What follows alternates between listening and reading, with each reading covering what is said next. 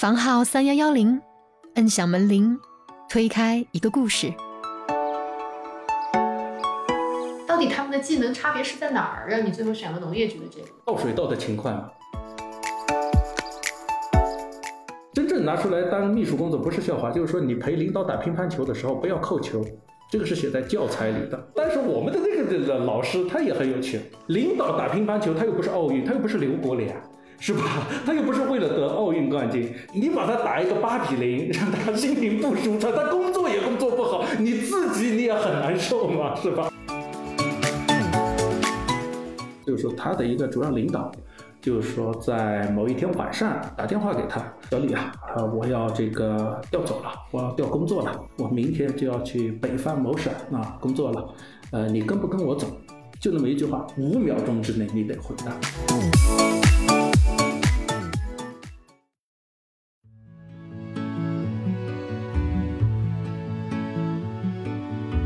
嗨，小伙伴们，大家好，欢迎来到我们的播客房号三幺幺零。今天节目的主人公南叔呢，是一位七零后，也是本节目第一位做过省领导秘书的人，也担任过副县长和外事干部。工作十七年后呢，他从体制内辞职了，去了很多家五百强的民企。但是呢，体制外六年之后，他现在又回到了一家省属国有企业。南叔后来说呢，他刚听到我们节目两三期的时候，就想报名来上节目，原本是想来驳斥我们。这些不懂事的小年轻人对体制的了解还差得远呢，但多听了几期之后呢，才觉得，嗯，主播很有想法，内容也非常广泛啊。当然对此呢，我是很开心的。所以呢，他就又一次留言报名，把他做领导秘书、还有外事工作以及副县长的经历呢，想分享给听友们。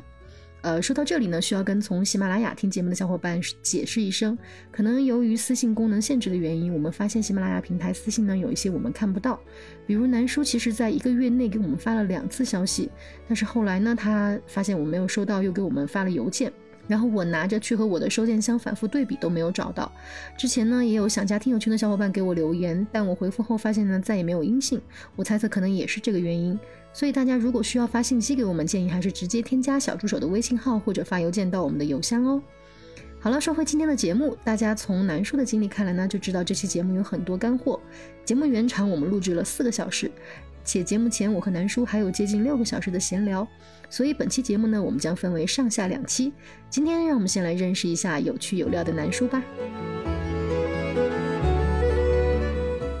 OK，好的，那有先请我们的南叔来给我们做一个自我介绍。好的啊，那个各位朋友，我今年四十四岁，然后呢是来自一个自称的新一线城市啊，然后呢我在。两千年大学毕业以后，就进入到了体制内，从公务员到这个记者，当了十四年记者，然后呢，再到政府机关，其中呢还有两年去这个进行了一个驻外的工作，啊，然后呢就离开了，在这个之后啊，做了一段时间很短的一段时间的副县长，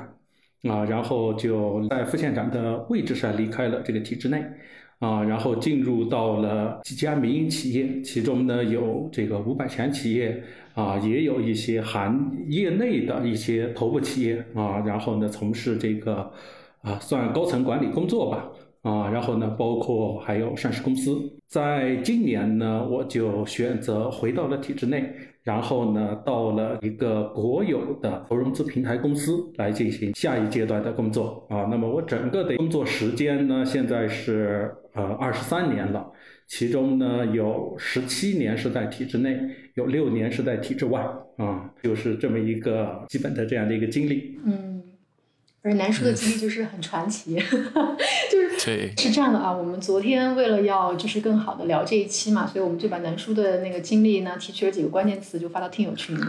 然后呢就说，哎，小伙伴们，大家如果有什么小的想问的问题啊，可以先在这个听友群里问一下，然后我们转达给南叔。结果呢，大家非常一致的、统一性的就是。哇，还能还能有人干十七年，然后离开体制，关键是过了几年他还要回来，就大家很多人都非常好奇这一点。然后呢，甚至有个小伙伴就问啊，这个问题我们先在这个地方先带来给南叔问一下。他说，是不是因为南叔家里有矿呀，所以才可以做这样的选择？嗯，呃，因为从我的个人来说了嘛，因为我父母都是很普通的国企的，而且是一个效益很不好国企的工薪阶层吧。嗯，这怎么说呢？从这个来说，其实我就想和大家就分享第一个我们的一个体制内的一个关键词吧，就叫做福利。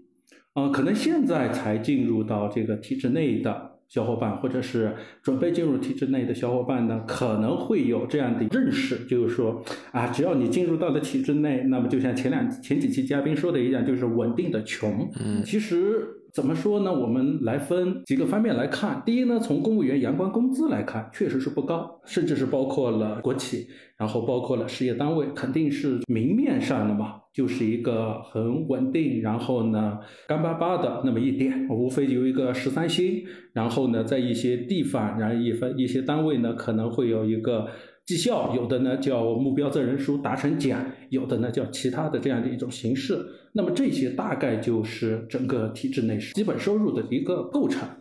呃，但是呢从另外来说呢，为什么我说其实体制内了嘛，它还有很多的这样的一些福利。啊，包括显性的和隐性的啊，就是说，如果你把这些福利啊，能够把它进行一定的这个折算的话了嘛，你其实发现这体制内了嘛，它确实哪怕是从收入上来讲，它还是一个挺香的这样的一个岗位的。就是说，从我参加的工作，因为是确实是和现在的情况不一样，参加的比较早。那么在我们两千年参加工作的时候，还是有福利房的。那时候虽然说住房分配已经结束了，住房分配是九九年结束的，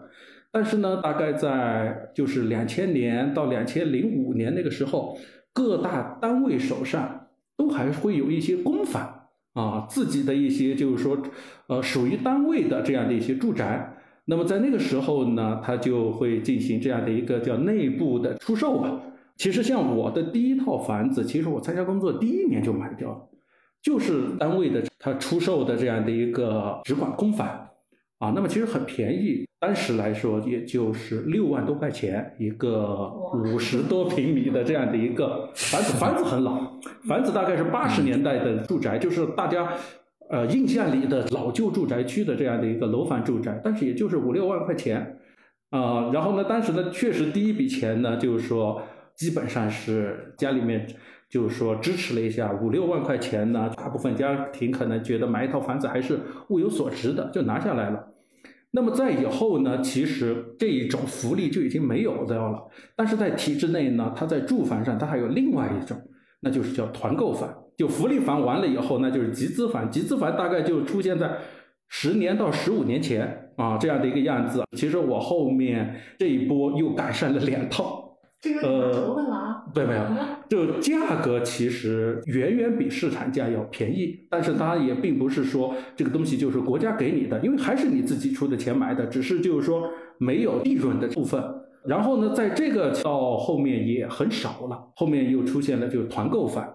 那么团购房它的呢，就是说由单位去和开发商谈，或者是开发商来找单位谈，然后呢啊给大家一个专属的这样的一个折扣吧。啊，其实从这个来说了嘛，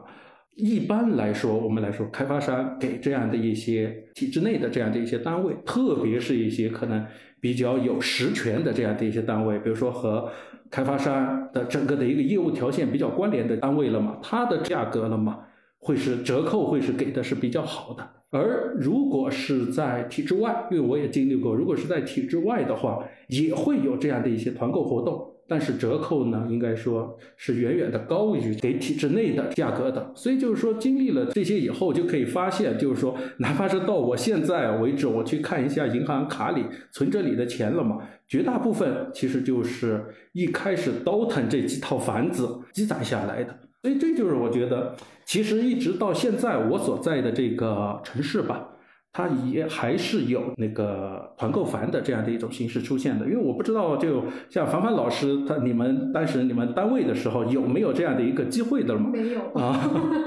但是在我们这儿好像这还是一个挺普遍的现象，就是说可能老一点的员工他赶上了福利房，嗯，年轻一点的呢，中年一点的呢，他赶上了这个集资房。但是像每年新新来的这样的一些员工，每年积攒到个三四年吧，三四年，反正单位呢就会统一的解决一下吧，就是说，呃，给大家带来这样的一种福利，和某某开发商、某某楼盘啊，可能已经达成了一个团购协议。如果是大家愿意的呢，会可以去报名啊，等等，就特别是解决一下这些年轻的职工的这样的一个住房需求吧。然后呢，他也不强制。如果你需要了，那么你报名报名的话，就能享受这样的一个折扣啊。所以呢，就是说我我觉得这个在我们这里还算一个普遍的现象。但是这两年坑也比较大，就是说也有这个呃团购房也烂尾掉的，现在还没收到房子的也有这样的一个情况啊。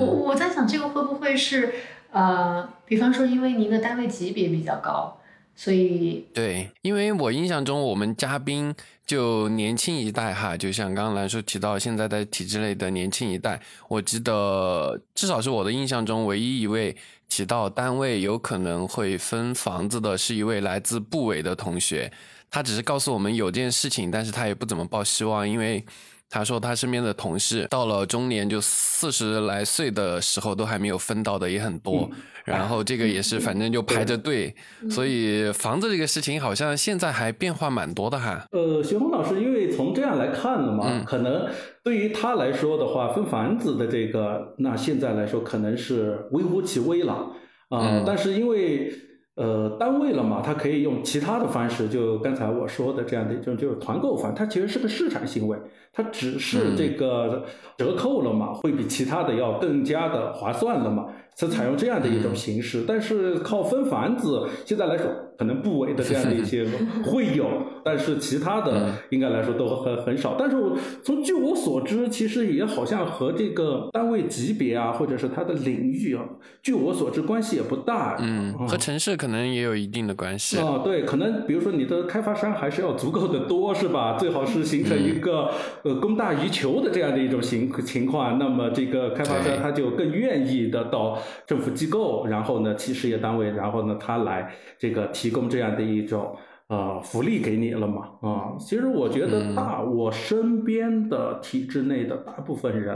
啊，他们近几年的房子可能很大一部分都是来源于这样的一种叫团购房的这样的一种形式了嘛？啊，那我就是想说这是显性福利了，那隐性福利又是什么呢？哦，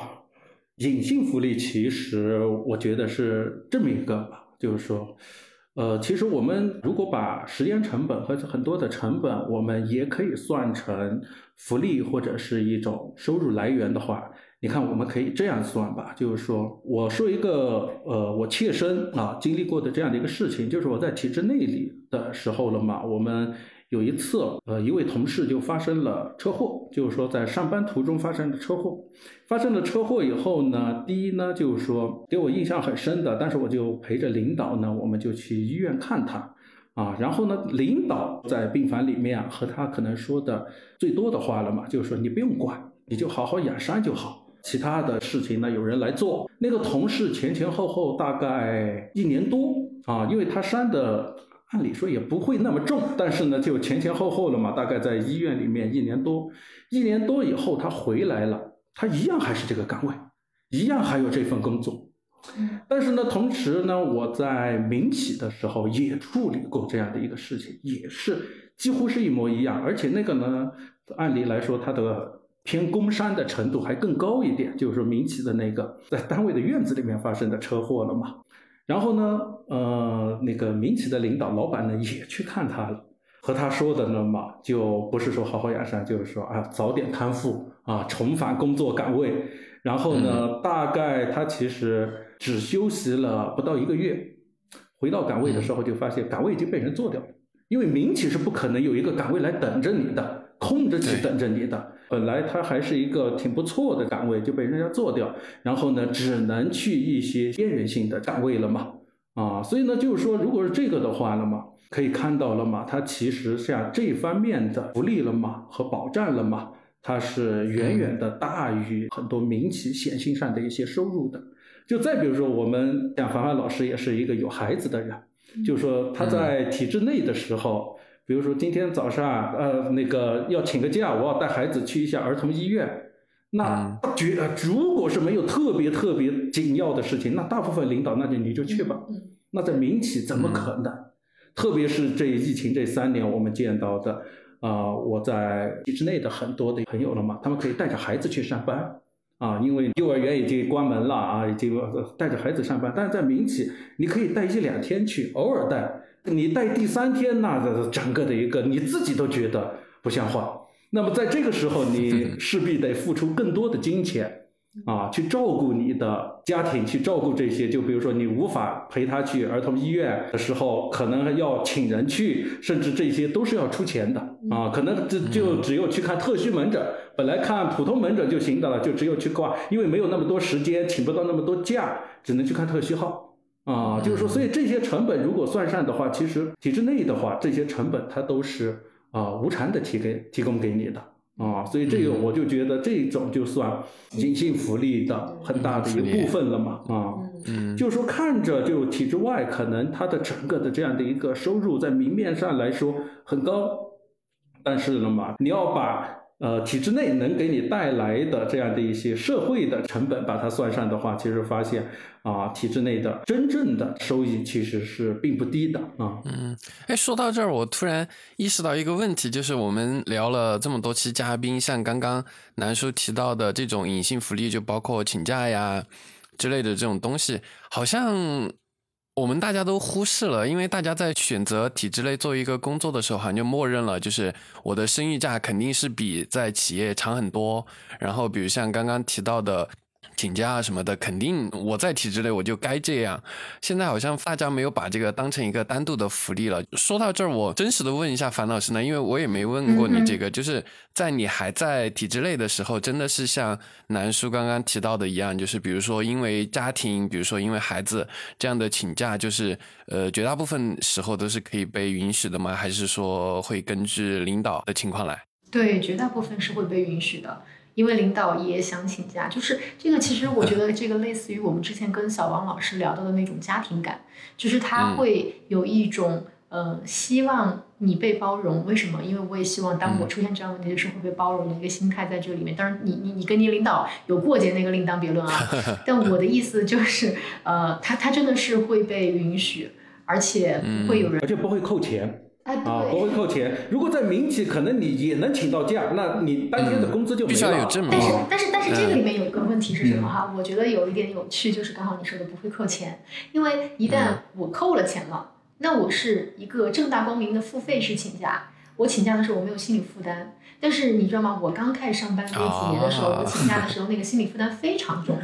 请一次假，我就觉得好像我欠了我领导特别大一个人情，就是这个也是一个区别吧。所以就是其实呃，虽然我们是会被允许，但是内心也是不会说，我知道他不会长期的准我的假，所以我还是会尽量的少请，然后并且是带着一定的心理负担去请。所以所以我觉得这这个也是这个肯定，对对对。嗯，哎，那我想，呃，就接着问一下南叔，因为呃，南叔的经历就前面提到嘛，我们昨天把南叔的经历发在听友群里面之后，大家都都不是对南叔的某一个点有问题，对南叔就是履历里面的每一个点都很有问题，就我想。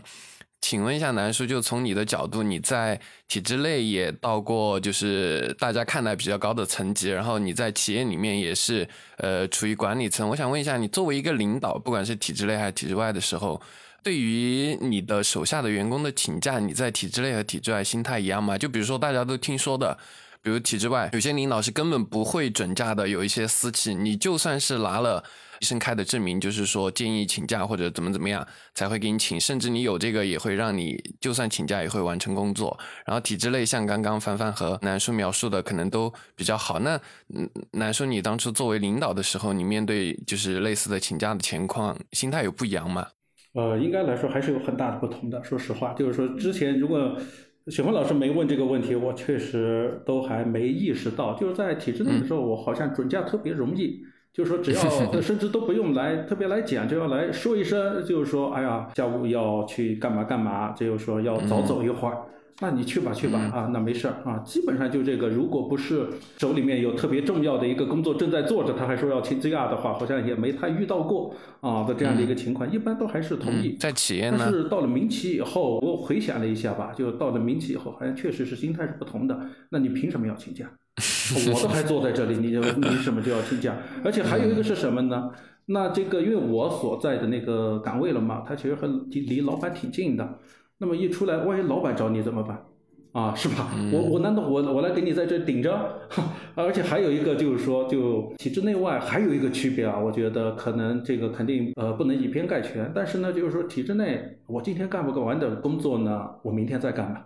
我后天再干吧。啊，只要这个在截止日期内干成了嘛，而且截止日期一般来说都还是呃有一定的宽限的啊，是吧？但在民企好像就确实没有，你今天的事做完没有？你没做完，你你怎么就要走啊？那个，甚至我遇到过的，就我们的民企的同行吧，因为我们在的企业，我也可以说就房地产企业吧，就是说在特别好、特别卷的那几年了嘛。呃，这个是我实实际际呃见到过的，就是说在呃至少是 top 三的这样的一个企业里面。然后呢，有员工去和就是他们的一个大区总请假，就是说啊，因是家里面反正还是一件很很紧要的事情，很紧要的事情。然后呢，马上人家大区总就告诉他不可能，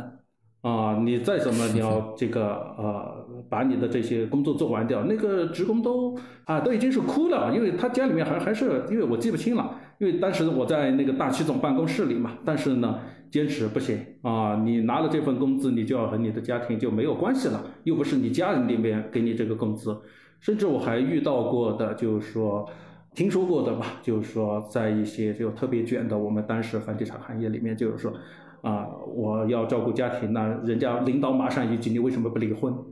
啊，是吧？然后还有要要求你，要求你，你说你离家太远了，那就要求你住到公司旁边来租一套房子。啊，你自己住到公司旁边来，啊，都都这样的情况，就是说，我们这我刚才回想了一下，比比皆是，比比皆是。所以就是说，好像在这个请假的这个宽容度方面啊，就是说，确实是这个，呃，那个体制内了嘛，要比体制外确实是要宽容的许多的。包括就是说，呃，在前几期里面大家反复提到的一个年假。啊，体制内不管怎么说，不管他怎么这个要求你、限制你，就是说啊，必须在某个时间内、某个集中休完掉，毕竟是你是有这个权利的。体制外，我觉得到我这个级别，我都没没没敢去和老板说过我要去请这个年假啊，是吧？嗯，就真的这么久没有休过年假吗？基本上是没休过的啊，就是说他。你很难开口，说实话，你一开口说你凭什么要说？事情那么多，你为什么要休假？哎呀，这个你就说不出口。但是在体制内呢，事情那么多，事情那么多，难道只有我干得了，别人干不了？啊，是吧？所以这个就都好像也理直气壮，就是说我凭什么不休？那边的时候，我凭自己都要扪心自问，我凭什么要休假？我我不该休假的。嗯，明白了，明白了。对，这个这个确实还是挺不一样。其实刚才跟南叔在前面闲聊的时候就说到，就南叔其实非常期待，就是他现在不是还没有最后进到最后这个成熟的。啊，平台公司嘛，然后他希很希望有个 gap year，或者至少是一个呃 gap month 哈，但到现在为止好像也就实现不了了。对，对。好的，南叔刚刚其实已经提到了对体制的第一个印象嘛，就是福利，然后也给大家展开讲了很多，然后这儿就正好就接着问嘛，就是我们的第一个传统问题，就是南叔除了刚刚提到的福利之外，对体制内这三个字，对这个整个系统还有没有别的什么印象呢？呃，我用三个词来形容吧，就是说刚才第一个词说了就是福利，第二个词了嘛就是领导，就是说可能你只有在了体制内，你才能就是说真真切切的认识到领导这两个词是什么意思。第一呢，为什么会有那么多领导啊，就是说，可能对于一个初入职场、初入体制内的小白来说，领导实在是太多了。就是说，有领导，有领导的领导，领导的领导是不是你的领导？这个问题就 这个问题一直是会困扰很多人的。就是说你的领导的领导来安排，直接来安排你工作，你是做还是不做？你要不要向你的领导汇报？你的领导和你领导的领导的这个 意图不一致的时候，你又该听谁的？啊，就是说很多。然后呢，一些其实是。呃，同样也是有一些隐性的领导，就是一些部门里面的一些老员工、资深员工，他其实的话在工作里面也是你的领导啊。然后呢，所以就特别多这种事情，可能对于很多的一些初入职场的小朋友来说了嘛，就是说，呃，要让他去更高级别的，比如说，呃，你进入到某个局里面啊，然后呢，工作大概一一个月以后，就要让你到某个。局长办公室去帮你的领导批一个文件的话，可能对于他来说，这个都是一件特别紧张的事情啊。因为从你到局长，你别看可能只有一层楼的这样的一个距离，但是其中跨越的一个层级，你得先找。呃，你的领导去批批示吧，然后呢，批完以后你得叫找办公室吧，办公室还有领导，办公室的领导还有主任，是吧？等等，然后还有分管副局长，最后才能批到局长。就很多事情，就大家就会觉得，那就好像就在整个部门里面干活的就我一个人，其他都是领导，都能领导我的这样的一种感觉了吗？太真切了，太真切了。嗯，对，就是说我这是我，但是我当小白的时候也是这样的。一个感也是这样的一个感觉了嘛，啊，就是说所有人都可以来跟我这个安排工作啊，因为但是我们当我才进入的时候呢，那时候电脑特别少，基本上都还是手写。那但是呢，就是有一些东西都要用电脑来。但是你想当时的那样的一些，在两千年两到两千零五年那个时候的当上领导的人吧，都是一些。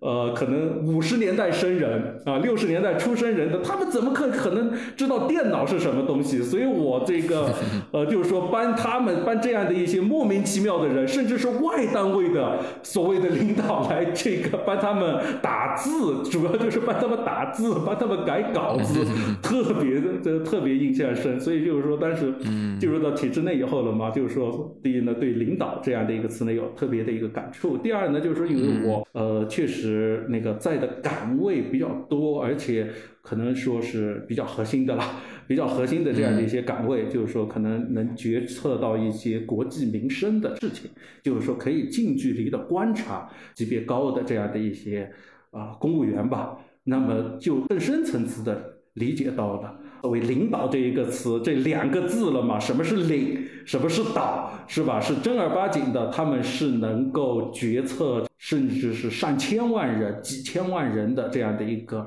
影响这样的一群人的生活的，那么他们的工作又是个什么样子？然后呢，他们的生活又是个什么一个样子？有更深的体会。我就呃，我也举一个例子，就是说我之前呃，我在履历里面说了嘛，我是做过领导的秘书。我之前跟着的这个领导了嘛，他有一年我跟他算的，最后我拿出这个笔记本来，我们。最后对的，他三百六十四天都在工作，都是工作日，他没有一天休息过。然后呢，唯一休息的那天呢是大年初一，他早上坐着飞机回到他的老家，晚上就回来了，连在老家来连年都没有过啊，就回来了，就三百六十四天全天都有工作，每一天都在工作啊，这个也是我这个比较的这个印象很深的对领导这一个词了嘛啊。这位领导大概是什么层级的呀？男生哦，那是那是得日理万机。嗯，是确实是很那个啊，我但是拿出来数的，他自己都不敢相信。后来发现他真的是一天都没休息过啊。嗯。就跟我们在电视剧里面，虽然没亲身接触到过哈，像南叔一样，但是跟我们在电视剧里面看的基本一致，就是简单四个字：日理万机。对，因为有时候我我经我们就所经历过的吧，就是说有时候，嗯，他一晚上吃四顿晚饭，因为要陪四个，他要那个招商引资嘛。所以我们给他安排晚饭了嘛，就是说安排这个宴请，尽量安排在这个同一个地方，啊，就四个厅，然后他他的他要都去了嘛，时间管理起来啊，对是，然后四个地方的可能主桌都是留给他的嘛，主位都是留给他的，然后去了，你要说都要说同样的话啊，同样的这些，其实说实话也挺累的。我们觉得真的，他像一般的省级干部了嘛，早上基本上就六点多就起床了，基本上都是这样的。你想他再年轻，他也是快六十岁的人了，啊，就是说基本上六点多起床，起床以后不会到七点半，肯定要出门了。肯定要出门，然后一般来说呢，因为毕竟是有车有这些呢，十多分钟就能到单位。八点以前，我基本上就是说，除了我的领导以外，其他的这样的一些领导，八点以前基本上都在办公室。你想怎么走也是八点半上班的吧？啊，然后呢，我们这个地方的它的省级机关是八点半上班，市级机关是九点上班。但是我看到无论是省级或者是市级的一些主要领导，基本上都是八点在办公室，然后呢。啊，一早上会，一早上批文件，一早上见人，啊，中午也就是很普通的一个，不是调研的话，也就是很普通的那个午餐。啊，然后呢，下午又是相同的事情，特别是会议会特别多，一一天开三个以上的会，那是很正常的。啊，就是而且那种会都是常会，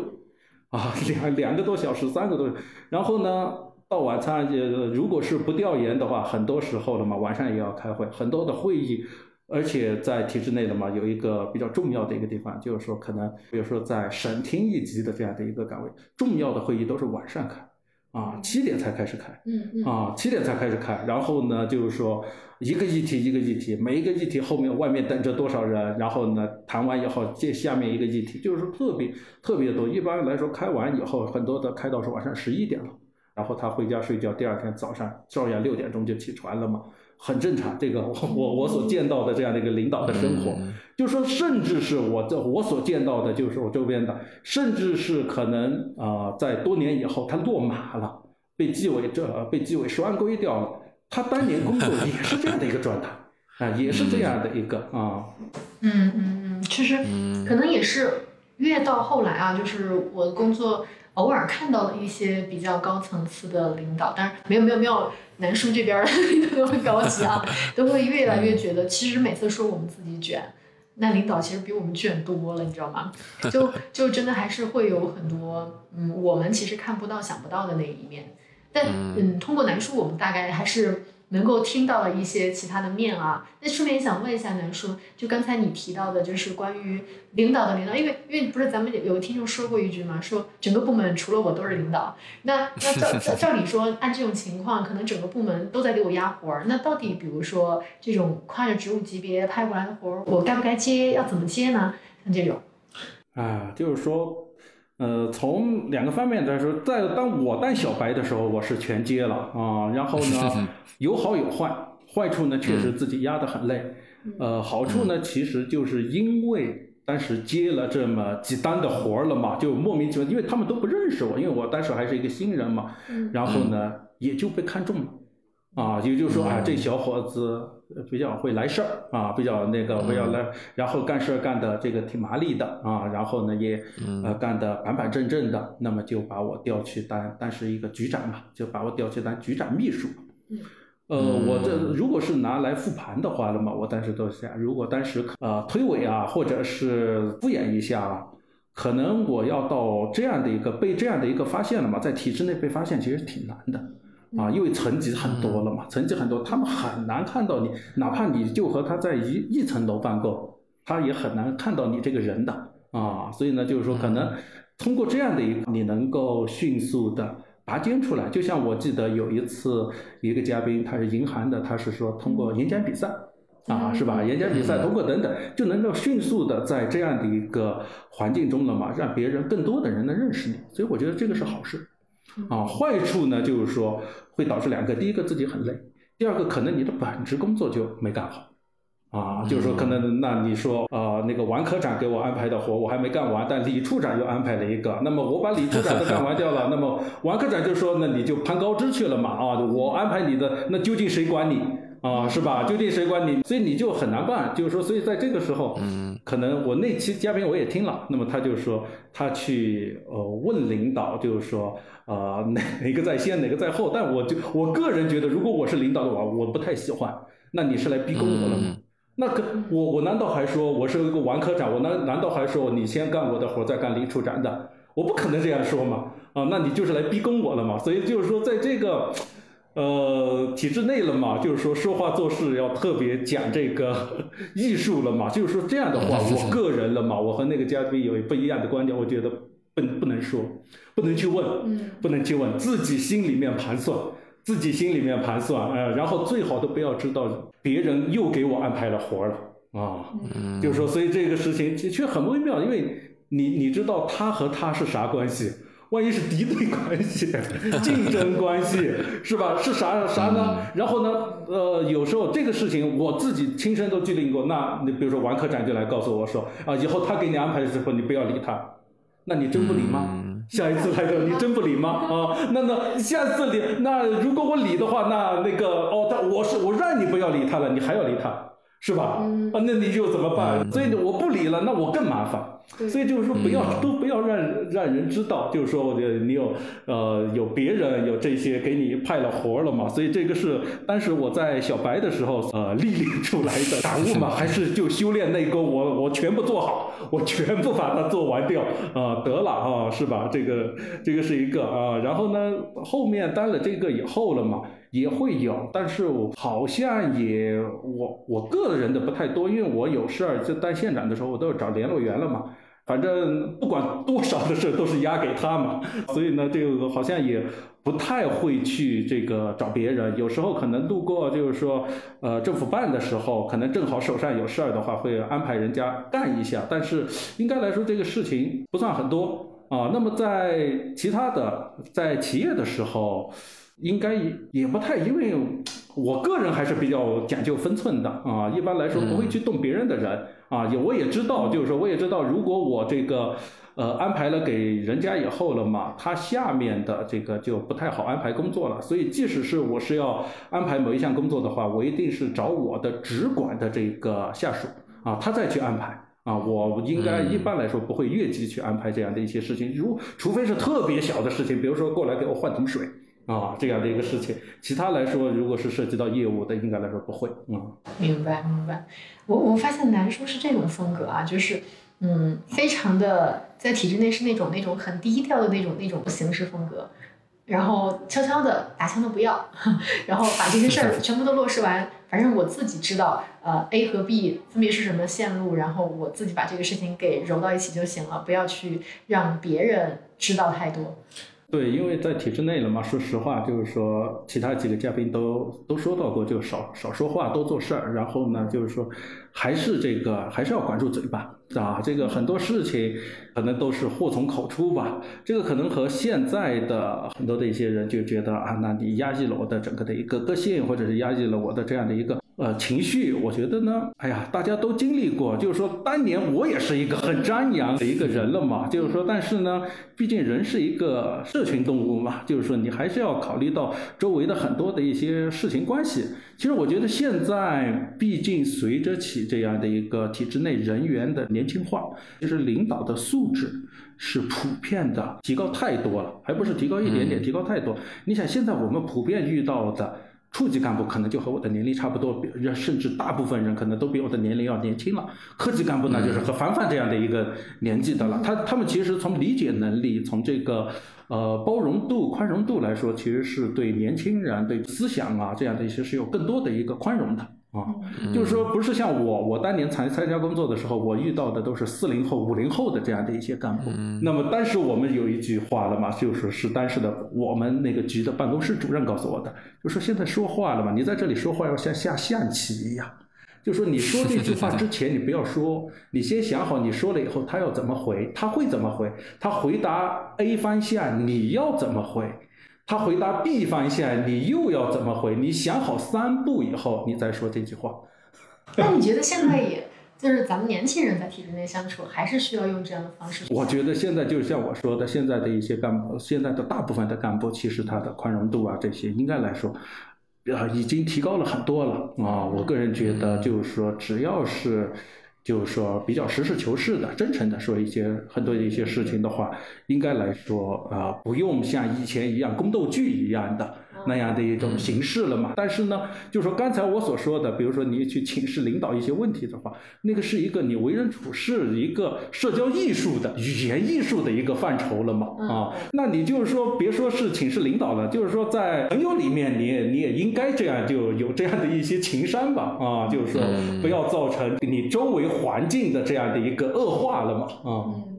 所以起码就是至少在小职员的这个层面里面，其实大家就是只要保证一个正常的情商去说。对对对，就是说，比如说不要传话，是吧？然后呢，不要揣测啊的这样的一些东西，因为你确实不知道他后面的一个人是什么样，事情是什么样，然后别人会把你的话传成什么样。啊，就是我觉得这个还是特别重要的一个事情了嘛，因为我自己也吃过很多的亏在这些方面了嘛。就是说啊，到最后可能几年以后了，人家人家说哦，你知不知道哪一次啊，哪个哪个领导很见不得你，就是因为你曾经你在背后说他什么什么什么，从来没说过。后来想呃复完复完半天，就是哎呀，就是说嘴太碎了啊，有时候一些发牢骚啊等等，也就没分场合啊等等，都会产生这样的一些东西啊。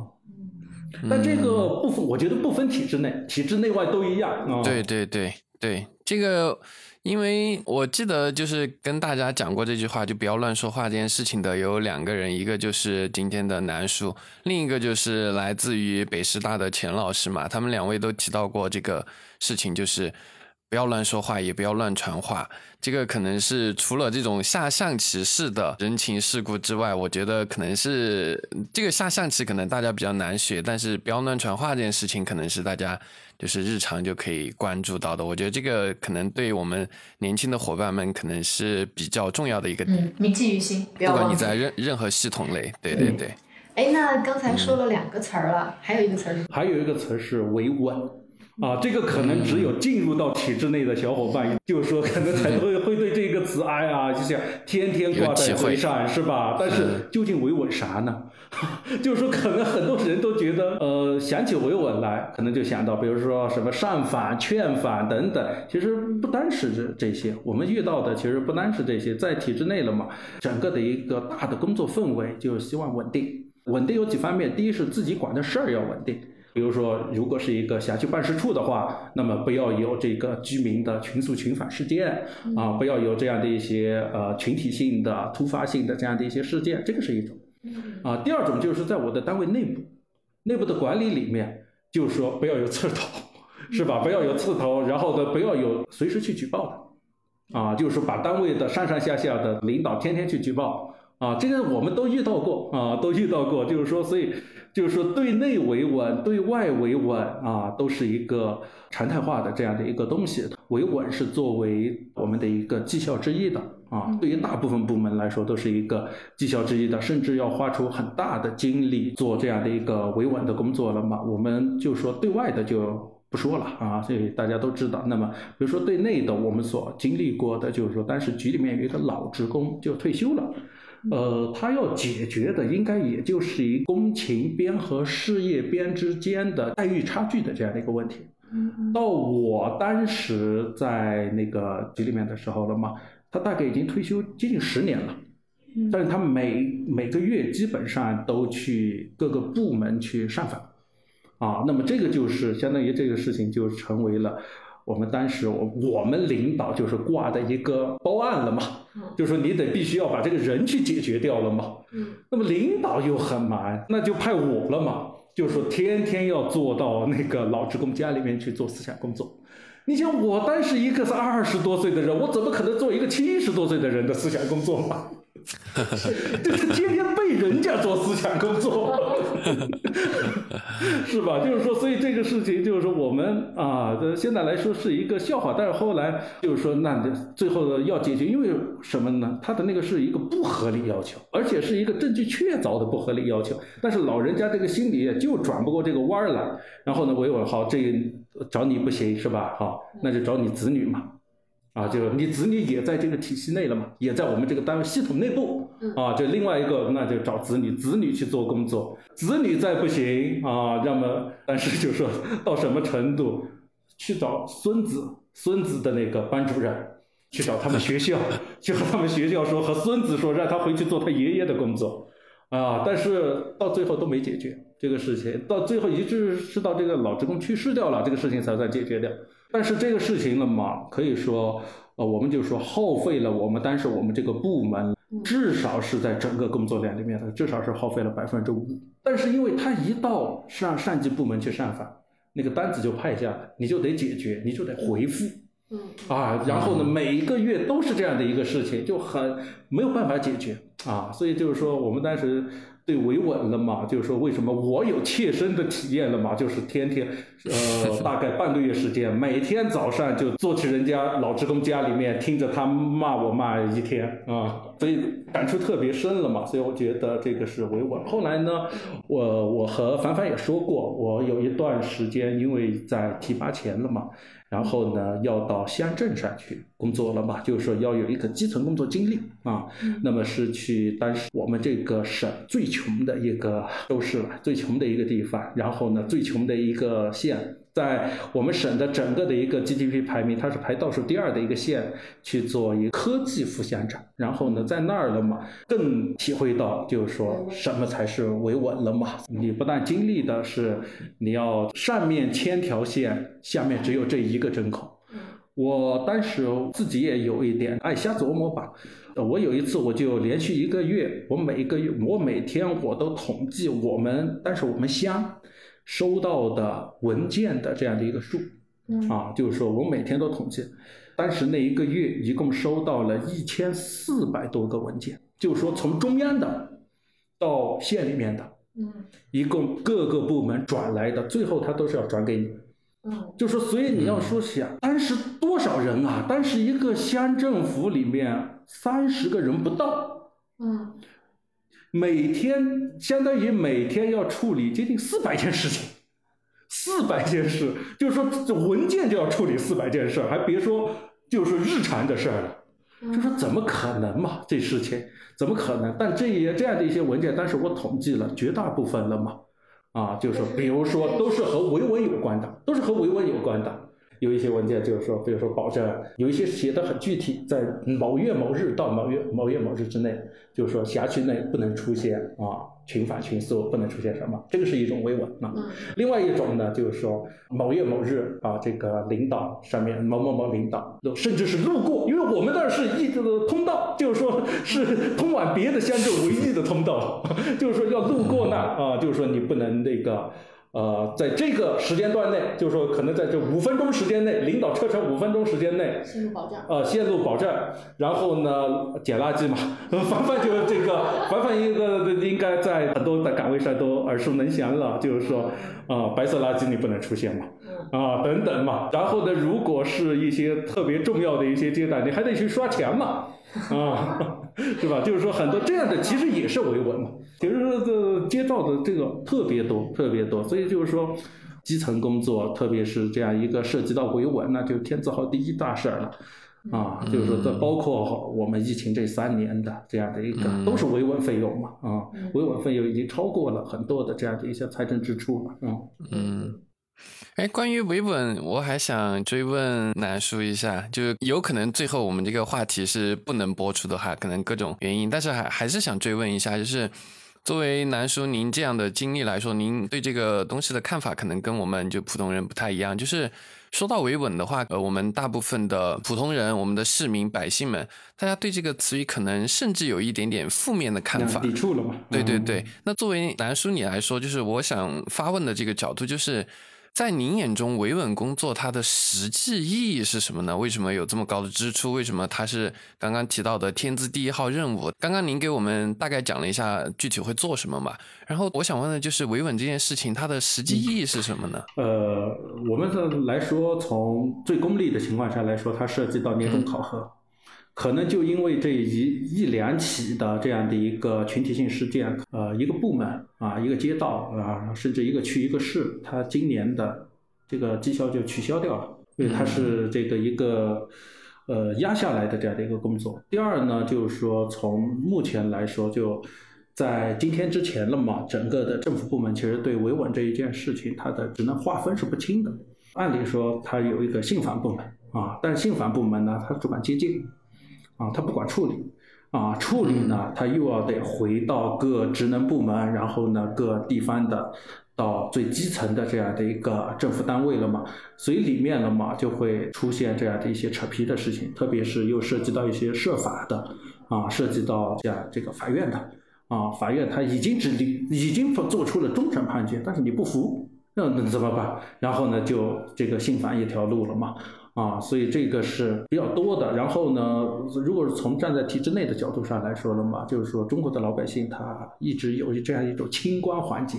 啊，就是说他之所以这认为这个事情没有像他的期望的那样一个处理方式，那是因为没遇到一个包青天了嘛，啊，所以那乡里面没遇到，我就去县里，县里没遇到去市里，市里没遇到去省里，省里没遇到去北京。啊，然后呢，我们曾经做过这样的一个统计，这个是省我在省委党校学习的时候，就是说，呃，看到过的，就是讲到过的，其实，呃，到北京的，其实最后拿出来来分析了嘛，他的那些事情，有的甚至是早已解决掉，甚至是按照他的想法解决掉的，但他，但是他还是要坚持上访，这个我我自己也遇到过。啊，我自己也遇到过，然后所以所以这个就上访这个是一个社会问题，但现在呢，从现在的一个政府这一次的政府机构改革来说了嘛，它不是新成立一个社会工作部啊，就是说以后所有的呃上访维稳了嘛，应该来说都是在社会工作部来进行了嘛，啊，就主要主要指的是信访的这一块了嘛，那么可能会就是说对其他部门的压力啊等等来说啊会小一些，现在就是因为。那部门太多，又没人管，哎呀，就管的人太多，然后相反就没人管了，然后也就导致了很多的一些群众了嘛，他有战反的这样的一个心理了嘛，啊，所以我觉得这个是一个社会问题，短期内啊，长期内都解决不了啊，这样的一个问题啊，但是。呃，因为我们要要的是一个安定团结嘛，所以呢，当时就把信访甚至是维稳的指标就放进这样的一个工作里面。其实对，嗯，呃，很多的基层政府来说，就压力最大的一个地方就是在这儿了啊。嗯，好的，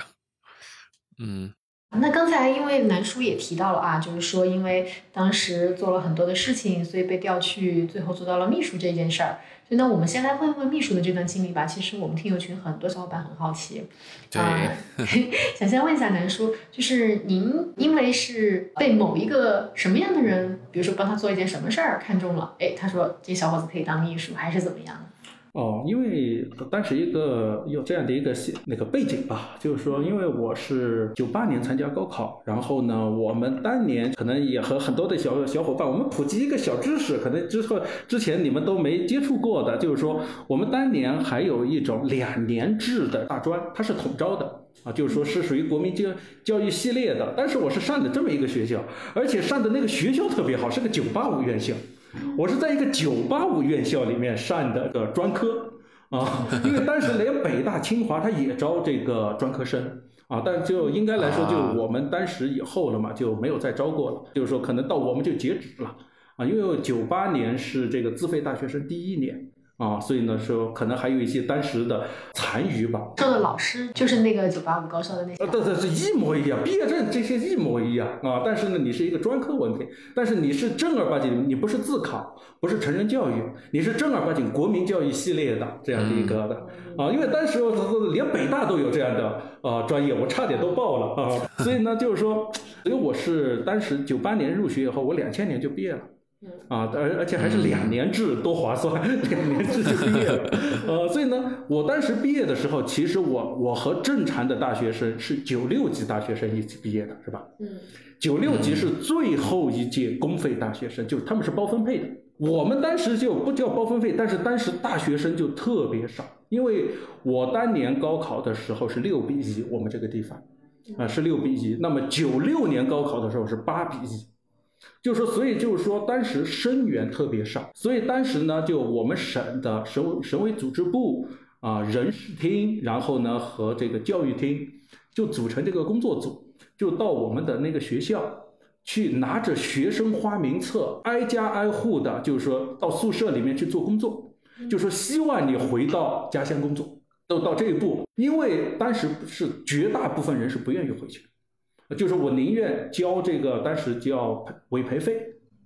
就说我还给政府，就是因为他们是公费大学生的嘛，他们如果不服从分配，他们是要交钱的，大概当时是交一万多块钱，还是挺高的。在在两千年的时候，我宁愿交一万多块钱，我留我留在长三角，啊，我留在这个包邮区了嘛，都有，啊，但所以呢，但是像我这种，到谈到我的时候，我一个专科生，我就不要这个了嘛，所以呢，当当场就签了。所以我们是进来以后才补考的功夫，你只要回来，回来就好。回来就好，所以我就回来就当时到了我们的一个厅级单位，厅级单位一个局里面，一个局里面呢，就是说大学生很少，就是说每年大概就是进两三个。我那年应该我们整个的到省直机关的应该就是五十个人不到，人很少啊，所以呢就是说懂电脑的就更少，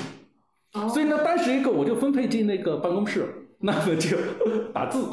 就是说，呃，办公室只有一台台式电脑啊。当时我们的那个办公室里面专门还有一个叫打字室，就是说编制内打字员，专门还有这么一个一个五十多岁的一个中年妇女，编制内。公务员级的打字员哦，还是一个岗位那边打字是，就是说他就专门打那个文件的了，专门打文件的。但是呢，你想那个中五十多岁中年妇女了，又是又当时是现学的无比大的，而且文件很多了嘛，他一个人就忙不过来。这比如说领导的讲话稿怎么办？啊，然后呢，还有其他的一些，当时一些交流材料啊，这些都是要求用打印稿的了，不是油印稿的。甚至我进去的时候还要刻板的，还要油印，要油印这个东西，因为领导写完以后，我我就把它刻下，他们把它刻下来，刻下来以后像印卷子一样把它印出来的，就是因为没办法嘛。可能我们很多听众没听过。啊，没听过，就是说很搞笑，所以说，但是就是因为会打字啊，在在大学里面至少。至少是，至少是把打字这一关学的还可以，因为当时有那个 QQ 了嘛，聊 QQ 的话，把这个打字的这个练的全拼练的还是挺可以的。感谢 QQ，感谢 QQ，所以呢，就是说，至少是会用那台电脑，会用那台电脑，会打字，然后呢，就有几次，然后呢，就相当于我在办公室有。啊，那一些副局长、局长，然后呢，他们的一些要紧要的，就下午呃发个言啊，要讲话稿啊，要什么，然后现在改的又不合适，那个打字员的那个阿姨呢，现在又比较忙，那么谁会弄啊？那么就哦，这个这个是这个好像会弄啊，然后呢就弄给我，就就其实就是因为会打字，打字了以后呢，你打完之后，你至至少有一个动作了嘛，你就能给。把这个东西交给领导了嘛，你就和他有第一次亲密接触了嘛，你就能让他至少是认识你了吧？一般来说都啊挺不错，哎呀挺快的这个哦，小伙子叫什么名字啊？哦，那那你这个不错。然后他第二次他又来找你。啊，又来找你，你也是比较麻利的吧？他干完掉以后啊，那那个有一次那个主任就来找我谈了，就是说现在领导那边呢，就说想让你跟着他工作，那那就这样就顺理成章的，其实就到了这个他身边了嘛。到了他，其实我，呃，之前我和樊樊老师我们闲聊的时候，其实前前后后。呃，算下来就是陪伴他了嘛，陪伴他可能就接近十年时间。所以，所以这个就算单上秘书啊，这个就当上了，就秘书就这么单上的。其实就包括我后来在其他岗位上啊，我们见到的，就是现在不叫秘书了，现在因为都是叫联络员了嘛。其实他选拔的方式和我当时的这个异曲同工，也就是哎呀，新来了几个大学生，看着谁机灵一点。谁机灵一点，然后其实和那个电视剧《县委大院》里面差不多，差不多就是看着谁机灵一点，然后呢，一般要男的，啊，形象稍微又好一点的，那那就调去给这个领导当联络员，啊，也是这样，就是说，包括我当副县长的时候呢，联络员呢，但是也是就是说说啊，你看一下这个办公室里面谁合适了嘛，啊，谁合适，但我我就没要，我但但我瞄了一下呢，我就没要，但是呢，我还没决定呢，第二天去农业局开会就看见一个。呃，小伙子不错，我一问他是和我一个学校的，那我就是把这个调来吧，啊，就是他就从农业局就借调到我这儿来了，嗯。刚刚南叔讲的这段经历让我想到的就是什么呢？就是那种九十年代的那种电视剧，然后单位来了一个大学生，然后呢就说，呃，进了局里面之后，领导刚好要安排工作，然后说了一个就很新的事情，比如像打字之类的东西，谁会？哎，我们这儿刚来了个大学生，他会，然后就叫过去就可以做到，比如像刚刚提到的联络员啊、秘书啊这样之类的工作，就很有年代感。现在好像就。不太行了，对吧？一样的，我和你说一样的，也还是差不多的现在现在领导问谁会用抖音，我现在要抖音转一个东西出来，我在抖音上看到一个东西，但我不会转。这个我别说是现在，我我前两天我才遇到的。就就这样的一个事情，就是说我我们现在单位的那个领导，一个也是五十七岁了嘛，就是说才学会玩抖音啊。但是他玩抖音呢，是他看和工作有关的东西了嘛，和行业有关的东西。但是他看了以后，又第一不会存，然后呢又不会转，又不会这些呢，他照样还是来办公室里面啊叫的嘛啊，谁会谁帮我弄一下，哎。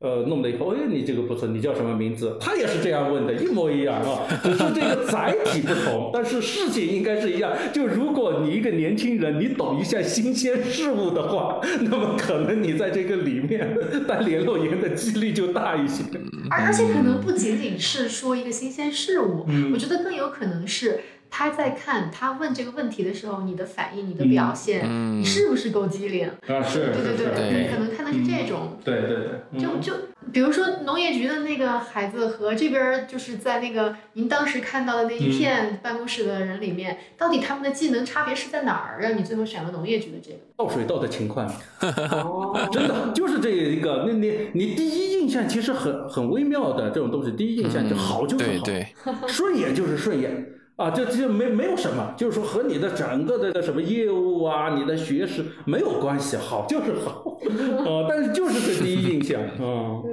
就觉得长得清清秀秀的，是吧？啊，就觉得不错啊，就真的是很像县委大院里林志伟的那种啊。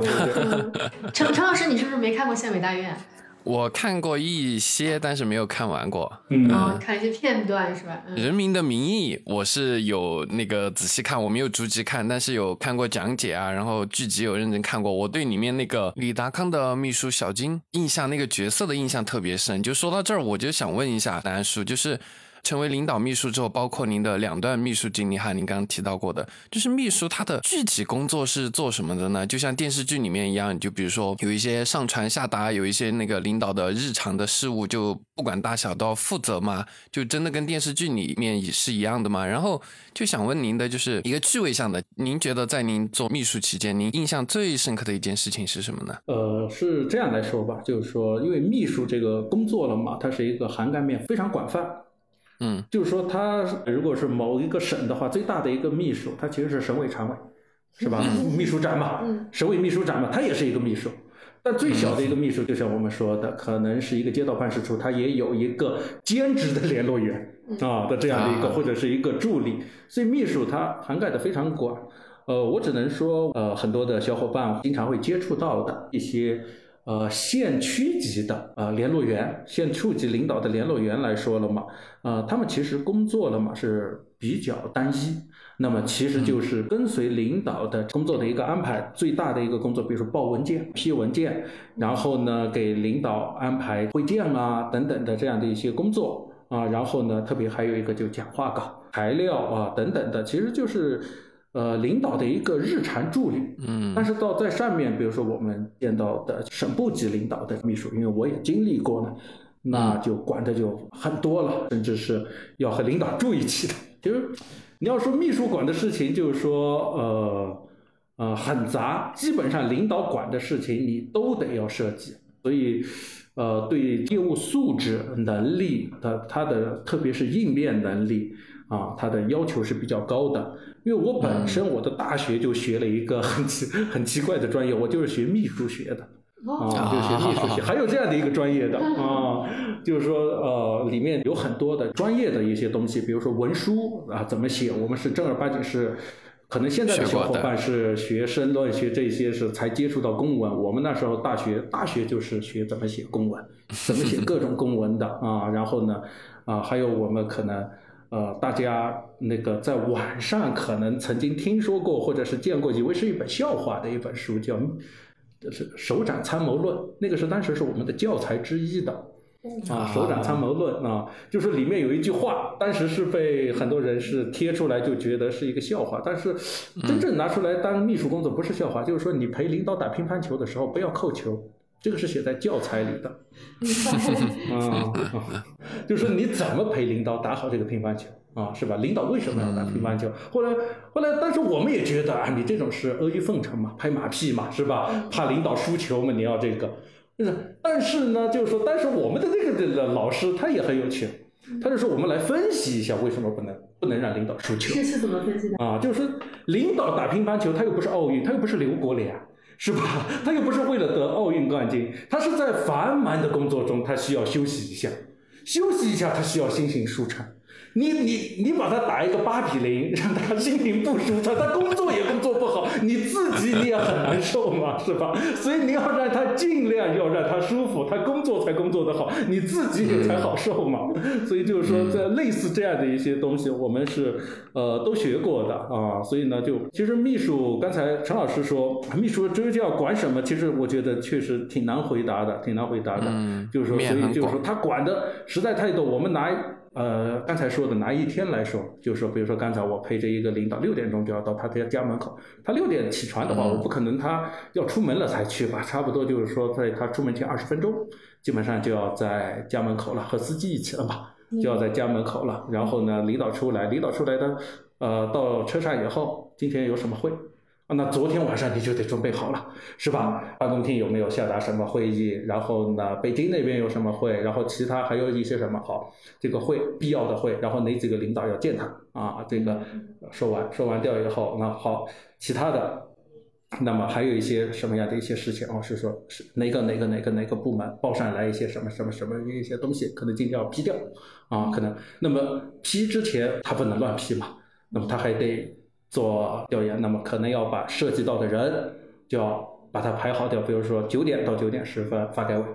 啊，因为个某件事情啊，那么把好发改委分管这件事情的至少是处长吧，至少是那个处长啊，一般来说我们要把副主任喊来的嘛，啊，就是说啊，喊来来做一个专题的汇报，然后九点十分到二十分又是啊哪个局啊呃哪个局哪件事啊，然后如果他特别熟悉的呢，他就会批了。啊，他就也就不用找人去协调啊这些了嘛，啊，然后呢，好，这些就是，比如说早上的安排就这些，那么好，下午啊有哪几个哪几个，比如说哪呃哪几个哪几个局的啊来问过。啊，来说过这个领导是否这个今天近期有时间啊，下来汇报一下什么工作，那么就要给他安排嘛。他如果就是说呃，就是说今天下午啊几点呃今天下午见，那就要给他安排安排哪几个来见，然后见了你你就得马上要和人家联系啊，人家不能空着手来啊，要带着材料来的，是吧？你要汇报什么东西，你要先把材料拿给我看，拿给我看，我要拿给他看，要不然。就是说他来别人来汇报的时候，他一无所知啊，就是说才开始啊听这样一个呃天方夜谭的事情，那不合适了嘛。就是相当于我得先把这件事情弄清楚，我我然后我报给他啊，他也得把这件事情弄清楚，然后呢，甚至我要比他弄得还清楚啊。我所以呢，就是说反反单这个可能就经常遇到过的，最讨厌的就是秘书嘛。秘秘书问的那些事情，可能大大家一接起来，真的觉得你问这些干嘛？和我报的这个事情有关系吗？但是我在我们这个角度不这样想啊，对，万一领导要问呢，我怎么我要把所所有我能想到的，我要全部问到。你是的，啊，我要全部问到。办公秘书，但是这件事情是有体会的。哦，是的嘛，所以所以就是这样，所以好，今天下午排了几个人就要给他发，这个时候他早上就去开会了，嗯，那么我得坐在背后的，坐在后面那一排要记录的呀，是吧？要记录的，虽然是谁主持的会议，谁做会议纪要，但是得把他要陪着他记下来的，他说了些什么话。哪几个和他说说的事情是和他有关系的啊？记录下来这些的话，那么到他在办公室呃开始这个批文件这些了，那得得在旁边看着吧，他随时要问这件事情是怎么回事啊？落实清楚没有？找谁，或者是找谁谁谁再落实一下这些事情得去办对吧？啊，好嘛，终于到他见人了啊，得去端茶倒水一下的嘛，引引导一下嘛，或者是人家先到了，就要到先到我的那个办公室来坐着等嘛。好，最后就终于他去见着人，不用我在旁边的，唯一我能做下来的一个事情了。那我得整理一下各种材料，他早上的开会讲了一些什么东西，弄这些。我们到晚上有没有招商引资的活动？有没有人要见？有没有饭要去吃？这些都得安排。安排完了，好了，到晚上我到晚上了，还得和那个办公厅这个确认。那明天有什么事？下周有什么事？啊，是吧？然后呢，会不会有出差？会不会有调研？那么他的领导有什么事儿？要去打听一下的嘛，他的领导有什么事，然后因为他也要去找领导的嘛，啊，所以你你就得是，所以你要认识的、这知道的方方面面的事情特别多。其实还有一些就是说，比如说他家里的事，他爱人有时候也会打电话来的呀。啊，就是说啊，那个提醒一下吃药啊，啊，然后或者是那个提醒一下家里面还有什么事儿啊，那么这些事情你不能他去办吗？呃，还得还得自己 自己去给他办嘛，这些有有很多的一些事，不是交话费这样的一些事情，你你你得去你得去帮帮帮他办掉嘛，是吧？哎呀，所以就是说一般来说回到家也就十点多了，十点多还得还得给他准备这个材料啊，他明天他今天的材料，他明天要要的材料是吧？这些东西，所以哎呀。可以说，确实是非常锻炼人。所以为什么说中国的秘书很出干部了嘛？原因就是在这儿，就是说，哎，第一，负面的来说，确实是圈子文化，是吧？因为你离离领导近嘛，然后呢，首先想提拔的就是提拔你嘛，是吧？这但另外的是什么呢？因为你真的是因为离得他近，很多事情你你了解的很清楚。啊，那你比很多的一些就是说基层的这样的一些公务员，你对全局的至少你见过嘛？你对全局的这样的一个把控啊，对这样的一个判断啊，你是有这样的一个东西的。当时就是说直接放到哪个处去当处长，确实是没问题啊。放到哪个县去当一个副主分管一个副县长，确实也没问题。这些东西我没经历过，至少我见过人家是怎么弄的了嘛。啊，嗯，确实，他们工作三百六十四天，你也工作三，嗯，基本上是这样，可能还更长。嗯，呃，作为秘书可能还更因为头一头一天晚上就开始准备是吧？呃，那说到这儿，我想追问南叔一下吧，就是体制内哈，我是听我们的听众小伙伴们提到过一个词叫“含权量”，就是权力的权，就是说呃，比如说秘书啊这样之类靠近领导比较近的工作，就像刚刚南叔提到的，可能未来来说你升迁啊，你你未来比如说你比较有追求，在这个仕途上。可能是一个比较好的机会，南叔可以客观的讲一下，就真的作为秘书是。在领导身边是真的有更多的升迁机会或者说可能性吗？然后我记得我之前好像是在电视剧还是在哪儿看到过，说哪一个职级以上的领导就是秘书是不能带着走的，还是说不能自己指派的，必须是单位来派任，而不能说领导自己指认啊，我要我之前的某个某个秘书。这两件事情，南叔可以聊一下吗？啊，可可以，就是说正好和刚才呃雪峰老师问到的一个问题，就是也一起回答了，就最难忘的一件事情嘛。啊，其实和这个。很有关系啊，嗯，就说和雪峰老师这个我们普及一下吧，就是说，其实秘书的等级还是挺多种的。就是说，首先就是一个领导周围了嘛，我们刚才说的，呃，你所说的那种级别的领导，应该就省部级了。他周围的秘书有那么几个，第一个是副秘书长啊，就是说，呃，省政府分管他的一个副秘书长，这个是一个正厅级的。然后呢，下面呢，就比如说每一个副省长，他都对着一个处。啊，就秘书一处、二处、三处啊的这样的一个，或者现在是叫综合一处、二处、三处。那么这个处就是说，比如说当时对着我们的是这个五处啊，那么这个处的处长其实也是他的秘书。嗯。然后呢，这个处里面的所有的人都是秘书，六个人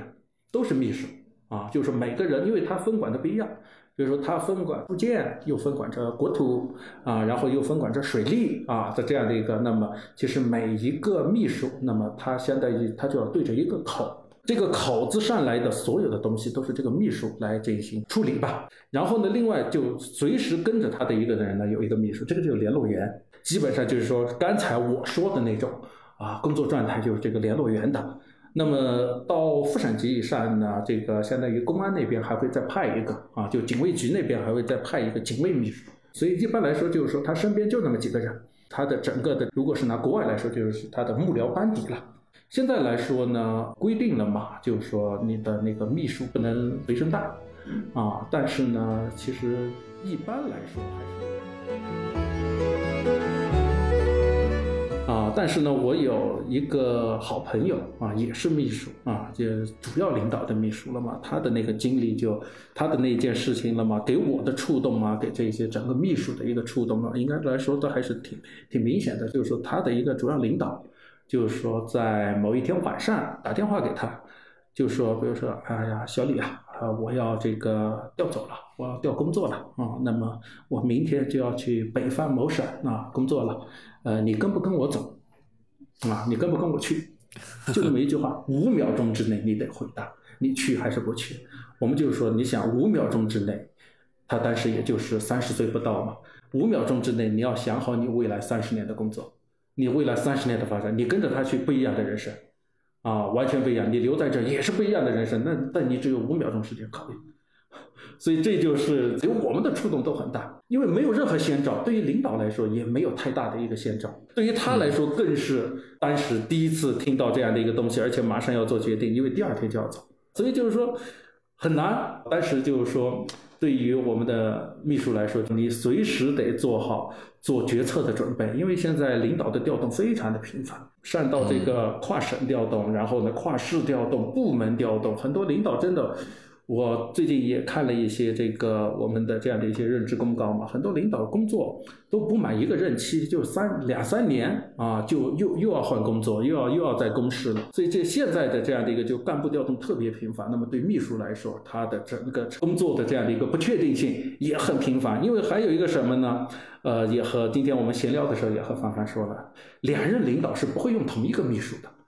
那么这个领导你不跟他他走，或者是没有办法跟着他走，你留下来，你的工作那就不是秘书了，啊，就是说你从当时的很多人都要来，不说巴结嘛，至少是要来亲近你的人了嘛，就突然变成了，一般来说还要打入一个 冷衙门嘛，然后呢，到这样的一个边缘的闲职上去工作了嘛，那就。其实对于你自己的整个的一个心理的调整啊，在承受还是很多的，还是很多。所以我们现在我所知道的，我们身边的很多人了嘛，他还是愿意，就是说跟着领导走了，哪怕是先留下来的，那么过一段时间也和领导联系一下，然后最后也过去了。这个身边的大部分人还是觉得，领导要和你培养起一种默契感很难的，就是说，所以领导也不愿意换人。然后你自己和领导其实也不愿意啊，就是说，所以，所以这个还是一个呃比较关键的一个东西啊，比较关键的这样的一个东西。然后呢，刚才说到的一个含权量的一个东西，这个我还是要就是认真的要说一下。你要说秘书了嘛，他权力很高，非常高，就是说他的地位很高了嘛，巴结领导的人可能都要来巴结你，才可有可能巴结得上领导。但是如果摆正觉得这个是权力。觉得这个是自己的权利，觉得这个是呃自己的能力的话，那么进入到深渊，万劫不复的深渊了。所以摆正位置，这些东西都不是你的，和你都没关系。啊，就是说这些的领导所批的每一个字和你都没关系，外面的人对你的奉承，对你的这些和你都没关系，一定要清晰的头脑摆正位置。如果是一旦觉得这个是我自己手里的权利，那就完蛋掉了。你秘书出事都是这个事情。所有今天我们闲聊的时候，我才和凡凡讲了一个我身边的人的故事的一模就是这个事情，把领导的权利认为是自己的权利，把这个领导的平台。认为是自己的平台啊，然后果然就出事，还害了领导啊，所以这个事情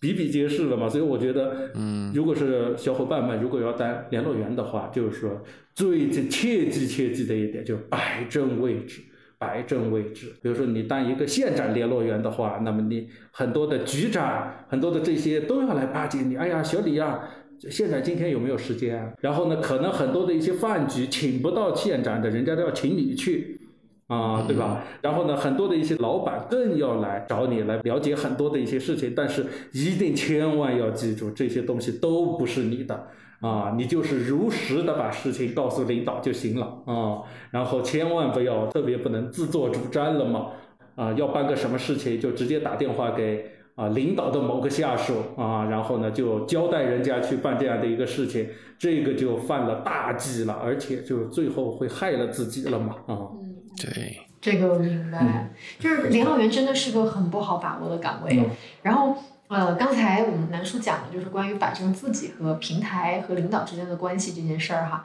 我还想说，那咱们联络员如果比如说一个小伙伴他新进一个单位，他要怎么去说我跟领导保持一个恰当的这种关系呢？就是我我知道对外人我知道怎么弄啊，领导这边呢？领导这边那就越你都当联络员了，那就是就最好是越亲近越好。你和你都当联络员了，你还和领导身份个什么呢？那就是说刚才就说了，和领导的默契是很难达成的。最后甚至我们都说都是灵魂伴侣的级别啊，基本上都是灵魂伴侣，都是这样的一个级别。明白，明白，明白。灵魂伴侣的关系原来是这样。之前确实，这个可能在我们的领域里面是一个知识空白哈，主要是。其实我反倒是觉得说，南叔说到这儿，我觉得很多事情，像我们在聊体制类，比如说呃秘书呀、含权量这件事情的时候，我们是带着一种暧昧的气氛，因为聊到权力嘛，去讲它。但是南叔这么讲出来，就包括提到灵魂伴侣什么的，我反而觉得说这些事情是相通的。我打个比方，比如说你在企业类，你在私企某一个管理层。他也是领导，某一个管理层他跳槽，他绝对是牵扯的他身后的资源和人来的。就比如说某一个领导他跳槽，他到一个呃竞争的公司或者说相关的公司之后，他肯定会把自己的原属下那些他看得上、他喜欢。就所谓的默契度很高的原属下，肯定会往新的公司挖。然后包括我本人也经历过这样的事情，就是我我之前上班，我的某一个领导，然后离职跳槽之后，他也就是挖了我们很多原同事，包括我，他也找我谈过。就是大家如果在企业上班，可能也经历过，就某一个领导突然空降一个新领导，空降了没几天，然后又招进来了新的几个员工，然后都是听说一聊发现都是他原来公司他的手下的。所以说这种事情。嗯，我们在聊到跟体制内有关的时候，可能有一些暧昧的气氛，一些泡泡。但是实际上这件事情，我就反而觉得，嗯，好像它就是相通的，或者说它是类似的。然后这个道理你要这么讲出来，它也是可以理解的。嗯，我是这么认为的。是，嗯，因为包括这一次我换工作，我也是带着一个原下属，一个原下属走的呀，一样的。就跟领导很想把秘书带着走是一样的道理，对。OK，那接下来我们来聊下一个问题啊，想请教一下南叔，就是之前我们看到您有一段外事的工作经历，就很好奇，您和就是这种外交官们每天的工作大概都是做什么呢？嗯，可能这个是一个大家可能以前都很少接触的这样的一个涵淡了嘛，这样的一个涵淡，因为。呃，首先呢嘛，就是说，他外交官他是有专门的，相当于叫衔级，他们叫外外交衔，和军衔是一样的，叫外交衔的。所以如果没有这样一个衔级的话，他是不能称之为外交官的，啊，不能称为是。但是当时是这么一个情况，因为我所在的这个我们省的嘛。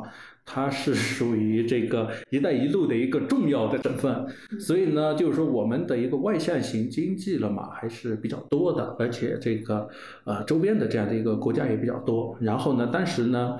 呃，省政府了嘛，然后呢，就以政府的这样的一个名义，然后呢，以商务代表处这样的一种形式，就像一些主要的所涉及的一些国家了嘛，派驻一些商务代表，就是说解决本地的我们这个本省的企业在那些国家所遇到的，帮他们协调相应的一些事情。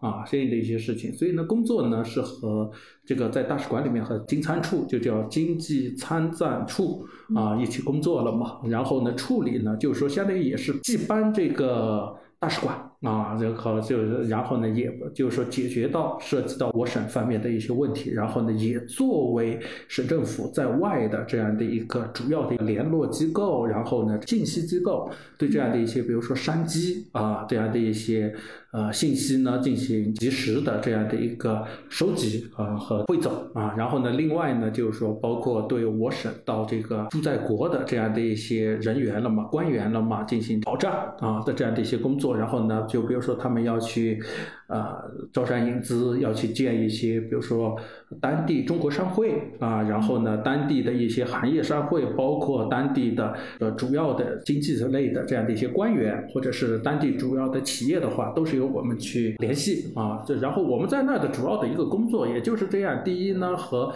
当地的中资企业搞好关系，搞好服务啊。这个第二呢，就是说尽量多的在那边认识当地的企业的，然后呢，尽量把他们和我们这边有能够进行贸易，或者是甚至进行最好是进行投资的啊。那么其实也就就是一个招商代表处，只是我们是设在国外的这么一个概念。但是呢，因为呃长期以来了嘛，在使馆里面，然后呢也和各种外交官了嘛耳耳濡目染了嘛，所以也基本上能看得到，然后呢也亲历得到他们的很多的一些工作啊。反正中国的外交官应该是七个等级，这个我们主要打交道的可能就是参赞啊，因为呃，里面分很多处啊，它是属于大使，是属于外交部派出的。然后呢，金参金参那个虽然都在一个院子里面，但是基本上是工作是分开的。金仓是商务部派出的，然后还有一个文参啊，文教参参赞了嘛，那个是教育部派出的，啊，还有武官处，武官处呢，武官是国防部派出的，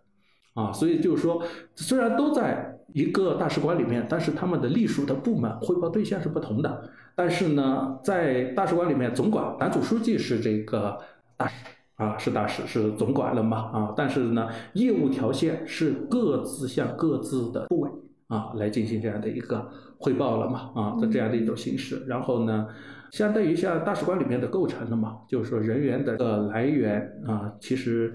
我们来看比较单一，几个学校啊，那个北大、人大、外交学院、北外、上外。啊，基本上就是这些。我我所，但是我所在的馆，我们是个小馆，我们是三类馆了嘛，是个小馆啊。然后，但是基本上都来源于这些。然后呢，像外交学院的，基本上是本硕博连读的这样的一种。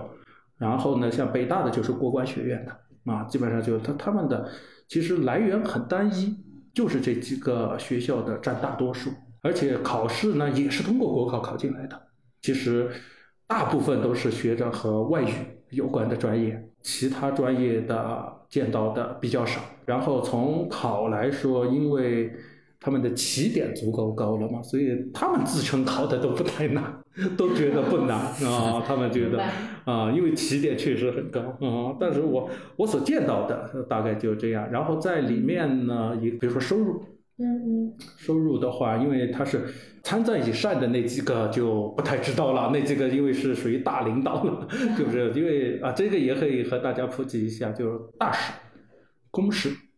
公使级参赞、公使衔参赞，它叫参赞，一米、二米、三米随员，就这么几个啊，就是相当于是，然后随员以下的那就不是外交官了，就是随员以上你是有外交豁免权的。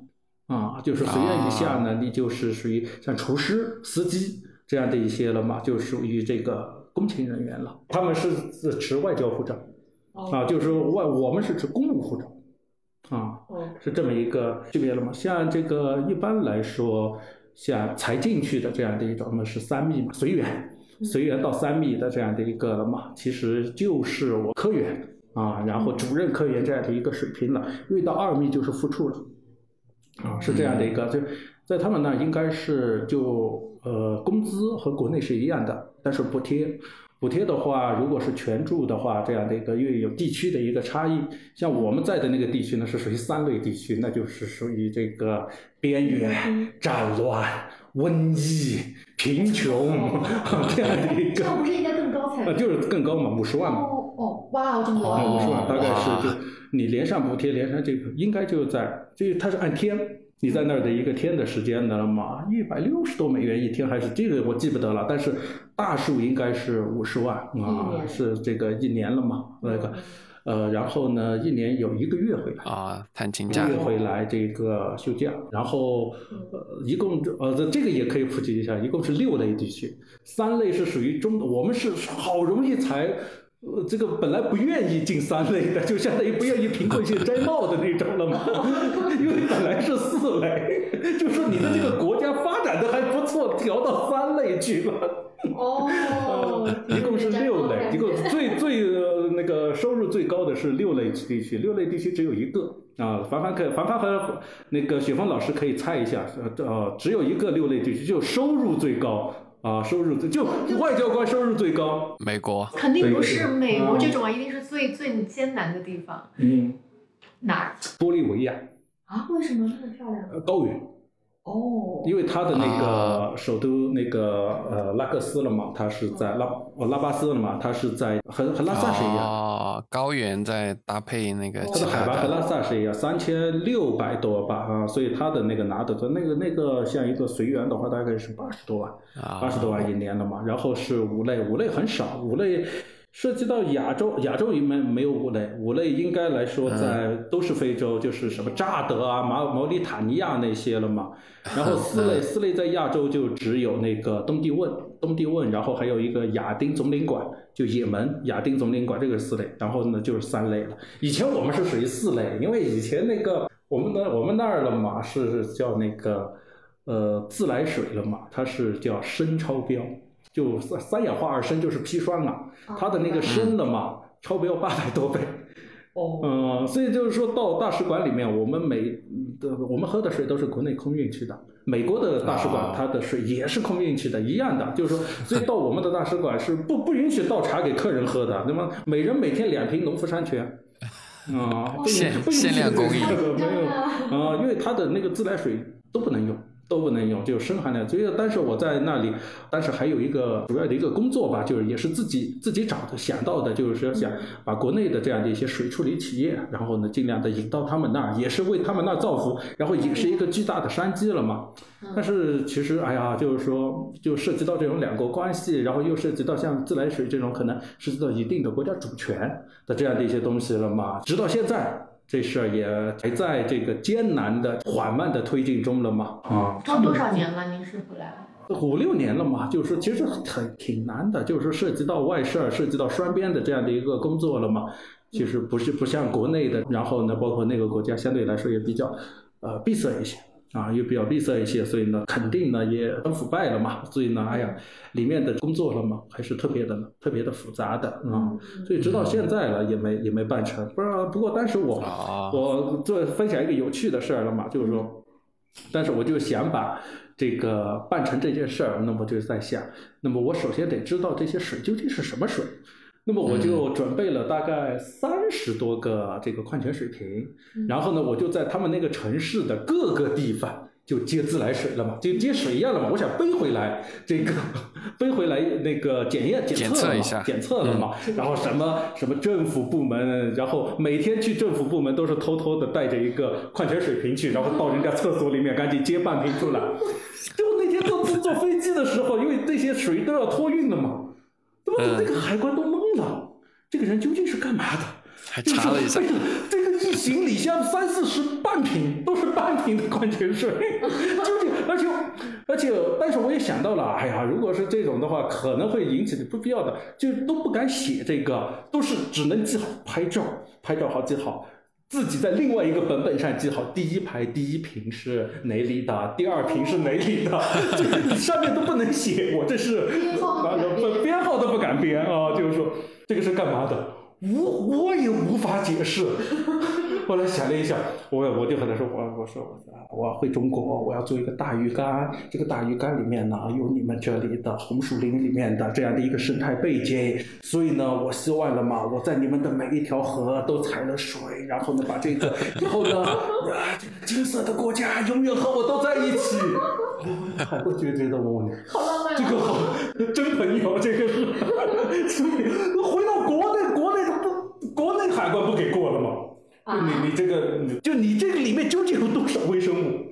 国内更麻烦，你就不能编我这是要要建设一个金色的鱼缸了吗？最后国内呢就是说我要检测，我这个是要这么费了很大的劲才拿出来，然后就说不允许这个倒到江河湖海里面，我们的自然水体里面那些了嘛，就只能到实验室，最后就是说通过各种协调才拿去，拿去以后就最后就验出来，就确当时就只知道是超标。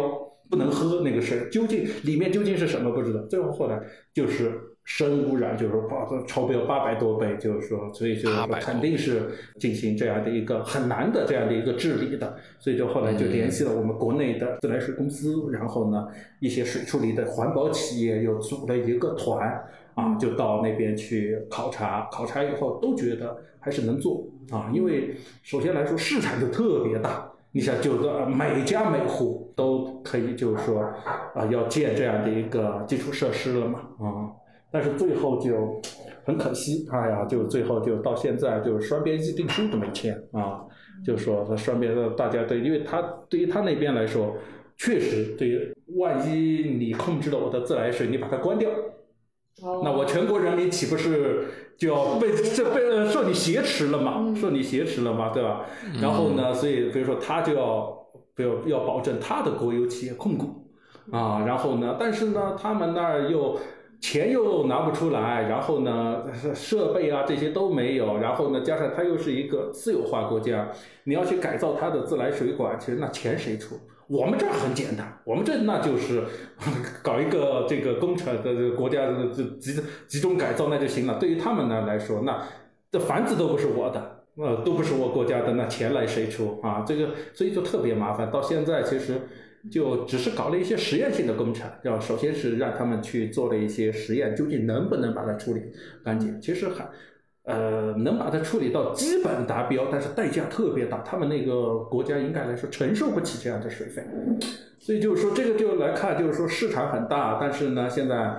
前景也很好，但是现在条件了嘛，还很不成熟了嘛，可能还要等着技术的这样的一个演变啊等等，再降低成本，然后呢，包括。双边关系的这样的一个推进才能办成，所以我当时就从这一件事情就可以开始，我们当时大致干的就是这样的一些这样的一些事情，就是说啊，引导中企出海，然后呢，保障中企在那边的，就是你不要被骗，你被骗了，你至少在那，你你找到我们，找到我们，我们可以去找人去协调这个事情，啊，因为你他刚才说了，越贫穷的国家，它腐败的情况越严重了嘛，你被人家，你被政府官员敲诈了。那么你至少找到我们呢，我们去和他的领导去在交涉啊，很多也也也就是就是说至少是追回了一些损失啊，追回了一些损失这些，然后这样的一些是一些这个呃那个和专业有关的和这个我们的工作有关，然后还有一些比如说它是一个沿海国家。啊，海军会去，我们的海军会就是说亚丁湾护航以后会到他那里进行补给，